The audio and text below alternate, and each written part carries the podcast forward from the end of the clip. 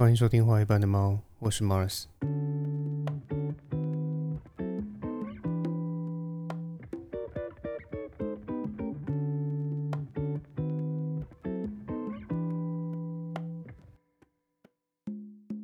看到越来越多人会在自己的简介上面放上什么啊，我是 INFJ 人格者啦，或是我是 ENTP 的人格者之类的这种 MBTI 人格分析出来的特质来当做自己的介绍。那举例来说，像我测出来的结果是啊，我是一个 INTP 的人格类型。那甚至有听说某些公司啊，在面试的阶段，他也会让这些求职者啊做这种 MBTI 的人格测试，并以此来判断说这名求职者到底适不适合自己的公司。那什么是 MBTI 的人格测试呢？这种人格测试的结果就真的代表说啊，你是一个什么样子类型的人吗？还有啊，用这种人格分析来去测试求职者们的人格类型的这种行为，到底有没有道理呢？这就是今天这集所想讨论的议题。那首先，什么是 MBTI 人格测试呢？这其实是 Myers-Briggs Type Indicator，也就是迈尔斯布里格斯类型指标的一个缩写了哈。那顾名思义，这是由一名叫做迈尔斯和一名叫做布里格斯的两个人，他们共同提出来的一套评量标准嘛。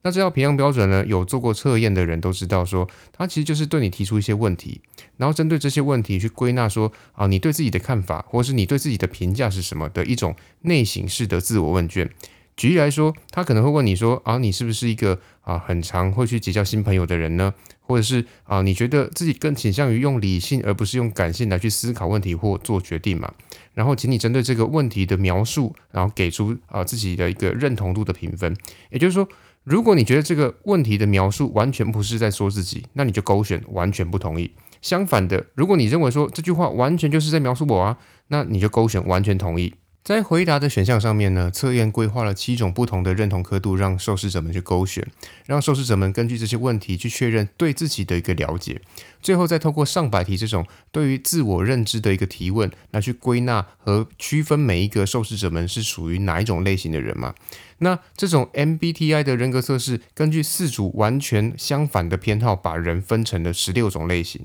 那第一组相反的偏好呢，是外向和内向。那外向的英文代号是一。好，那内向的英文代号是 I，这两组区别呢，用最简单的话来去解释，就是如果你是一个需要透过参与各种社交活动才能够得到存在感，或是才能有生活的感觉的人，那你大概率就是属于外向型。相反的，如果参与社交活动会让你感觉说啊，你的精神逐渐被消耗，你更渴望的是个人的独处，那你大概就属于内向型的人嘛。但这边要提醒一下，内向型的人并不一定就沉默寡言，相反的，他可能也非常的健谈。只是说，比起那些社交活动，他更喜欢自己独处的空间。因为内向和外向的真正区别呢，就是是外向型的人，他们的生命能量是能够透过社交活动而去得到的。人越多，场子越热，他就越能够从中得到快乐。那内向型的人呢，他就刚好相反，因为人越少，周围越安静，他反而会觉得越自在嘛。因为只要人一旦多了起来，他就会觉得说，我自己好像在加班一样。那第二组相反的偏好呢，是实感和直觉。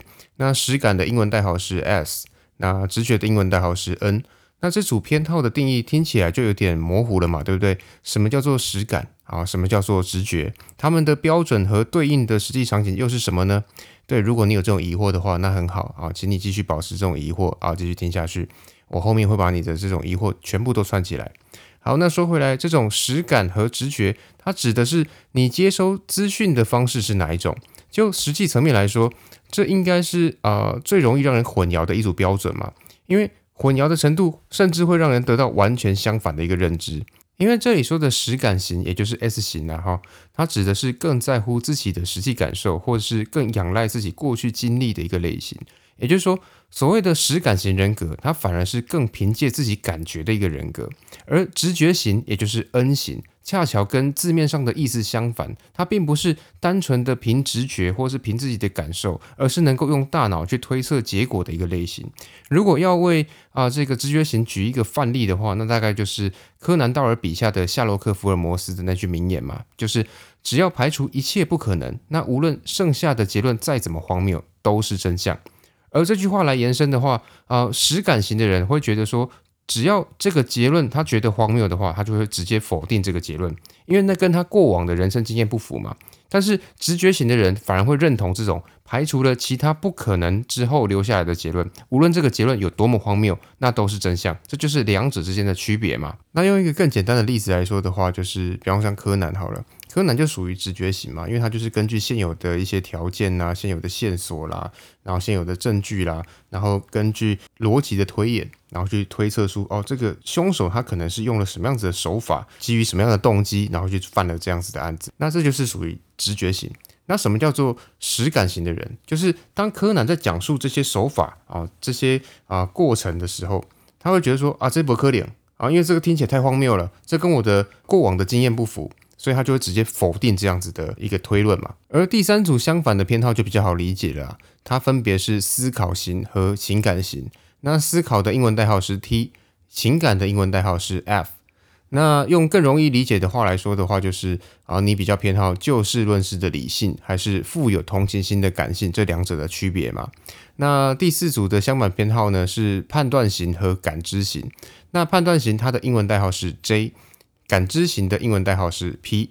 这也是一组无法从名称上面直接去理解的一个标准呐。但这套标准如果要用白话上来说的话，就是你的生活是属于计划型还是属于随遇而安型？用最简单的例子来说，假设你要出国自由行，你会事前做功课，然后好好的安排说自己要去哪一些景点呐，吃什么东西啊，买什么欧米亚给吗？如果会的话，那你可能就比较偏向于这种判断型的人格。也就是说，如果你的旅游规划精准到几点几分要到哪里去做什么的话，那你基本上就越符合这种判断型的人格特点嘛。反之，如果你在旅馆都是睡到自然醒，觉得说啊，反正我来就是为了度假，重点就是啊一份放松的心情，这种漫无目的的闲晃啊，这个上天随机的安排就是最好的安排。那这种类型就比较符合感知型的人格。所以，根据以上四种偏好的两种倾向，在排列组合之后，我们就可以得出十六种的人格特质，这就是 MBTI 的人格分析。但是，这种人格测试的结果，就真的能够代表你是一个什么样子类型的人吗？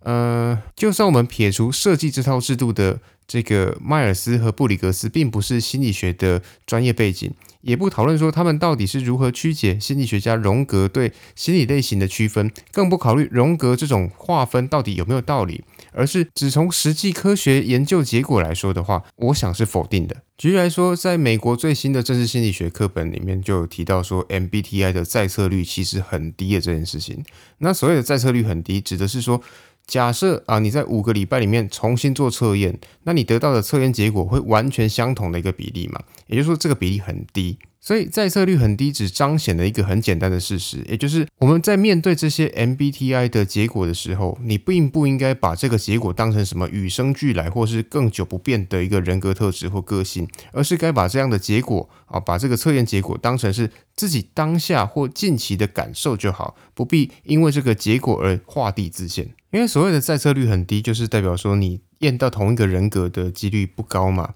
你有可能在五个礼拜里面从 A 人格变到 B 人格吗？当然不可能啊！所以就是代表说，这样子的一个测验，它的可信度其实是很低的。也就是说，针对这集前面提到的第二个问题，就是啊，这种人格测试的结果，真的就能够代表说你是一个什么样子类型的人吗？我想这个答案其实是否定的啦，因为。这种测试的结果，它所代表的意义就只是你在现阶段觉得自己是一个什么样子的人的一个主观判定，而不是一个客观的结论嘛？还记得我在前面提到这个呃实感和直觉的时候提到的定义模糊吗？这其实也是这个测验的最大问题和根本的问题所在，也就是你能够被二元划分吗？举例来说，最简单的二元划分呢，就是你觉得自己是好人还是坏人。就算我给你一个和 MBTI 一样的七个刻度，让你去选择说自己是好人还是坏人的程度，那也会有以下的三个问题。首先，第一点，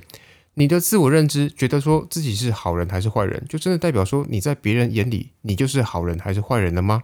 那第二，关于如何判定好人和坏人标准是什么？每个人的标准是不是一样呢？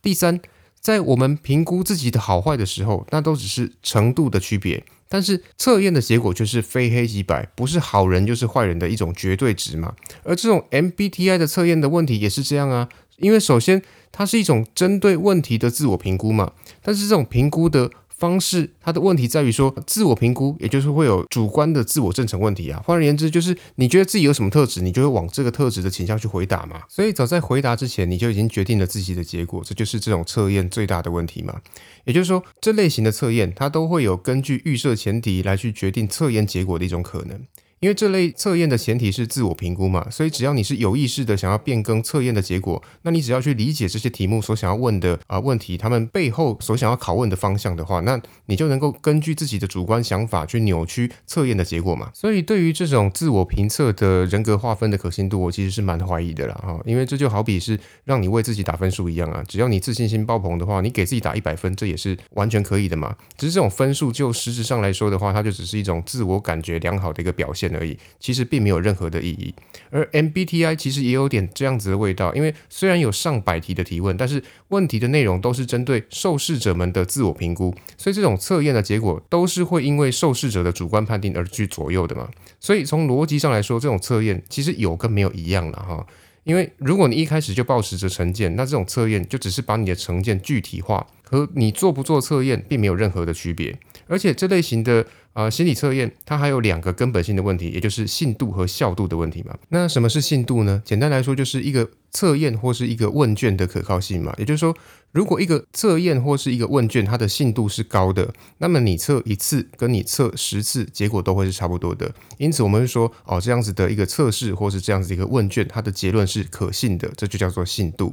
那什么叫做效度呢？简单来说，就是一个测验或是一个问卷。你能够问出你真的想要检验或是你想要测量的东西吗？如果可以的话，那我们会说这个问卷或是这样子的测验，它是一个效度高的测验。反之啊，如果你根本没法测量出你想要问的问题，我们就会说这样子的啊问卷或测验，它是一个效度低的测验。所以，如果我们从效度和信度这两点来去啊回头检视 MBTI 的人格测验，就会发现说 MBTI 的人格测验它的效度和信度其实都蛮差的。因为 MBTI 的这个检验本质呢，就是一个自省式的人格评量问卷嘛。这种自省式的问卷里面，如果你有意的话，其实也可以随意的去塑造你所想要塑造的这个人格，或是你主观的人。人格嘛，例如你本来是自恋型的人格，但是你可以在回答问题的时候采取一个自卑型的回答，进而去创造一种完全相反的人格形象嘛。这就是这种自我分析式的心理测验它的最大问题。那除此之外，我还想要追加的问题是，关于前面列举的那四组相反偏好，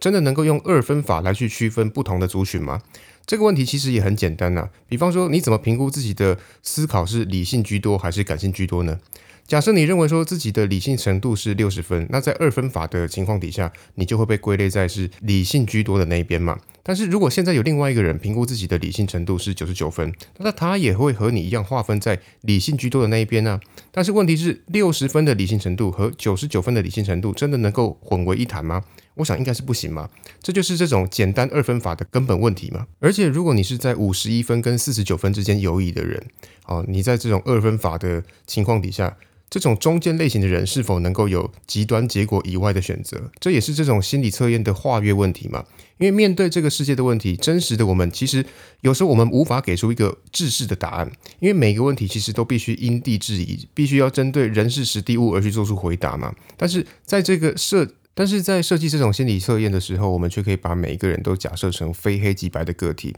这也是为什么我会说 MBTI 的测验结果是有疑虑的嘛。所以，对于某些公司在面试阶段会请求职者们啊做这个 MBTI 的人格测试，并以此来判断说这名求职者到底适不适合自己公司的这件事情，我其实也是啊打问号的啦哈。因为除了前面提到一堆 MBTI 的准确性问题以外，就算我们退一万步来讲，即便 MBTI 的测试能够明确的啊，知道一个求职者的人格到底符不符合自己公司的期待。但是，一来啊，MBTI 的测试只是一种自我评估的结果，它完全可以有意识的造假嘛。那二来，MBTI 的测试它只是一种自我的评估，它完全无法等同于工作能力的好坏嘛。所以，我对做这件事情的成效，我其实是抱持怀疑态度的。那最后的问题是，如果这些心理测验真的这么不可靠的话，那为什么每隔一段时间就会出现一些蔚为风潮的心理测验出现呢？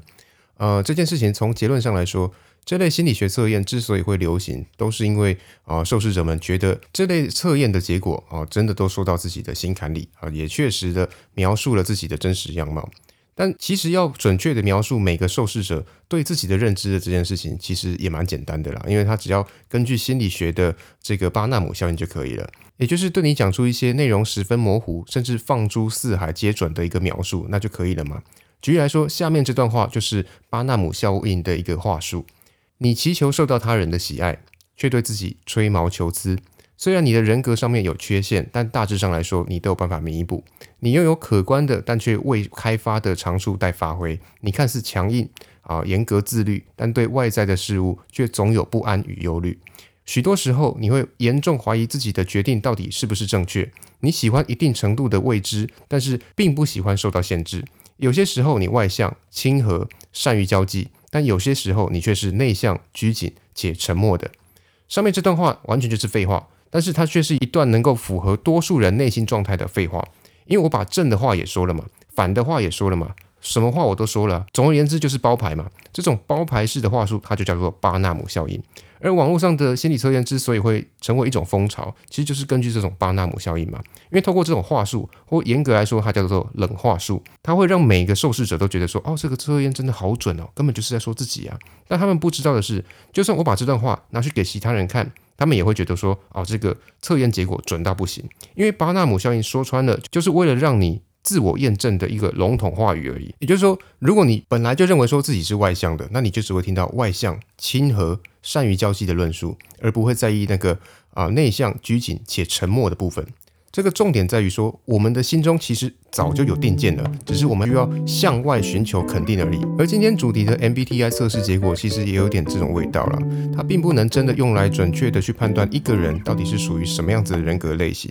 因为充其量这一类测验它只能啊表明受试者在测验的这个当下，他的心理状态是认为说自己比较倾向于哪种类别而已，并无法真的测出说他是属于哪一种人格。所以我建议大家对于 MBTI 的测验结果就当做好玩啦，粗比粗比。就好了哈，还是不要太当真。那同样的，如果你对今天的内容有任何的意见，或是有任何的看法，我都很欢迎到 IG 上面留言跟我讨论。那 IG 的连接呢，我会放在资讯栏。那今天想要推荐的歌曲呢，是来自于爵士钢琴家 Bill Evans 为侄女 Debbie 所谱写的曲子，叫做《给黛比的华尔兹》。这是一首我很喜欢的曲子啊，同时也是 Bill Evans 的一个招牌曲目。那在此也推荐给大家。那今天就到这边，大家拜拜。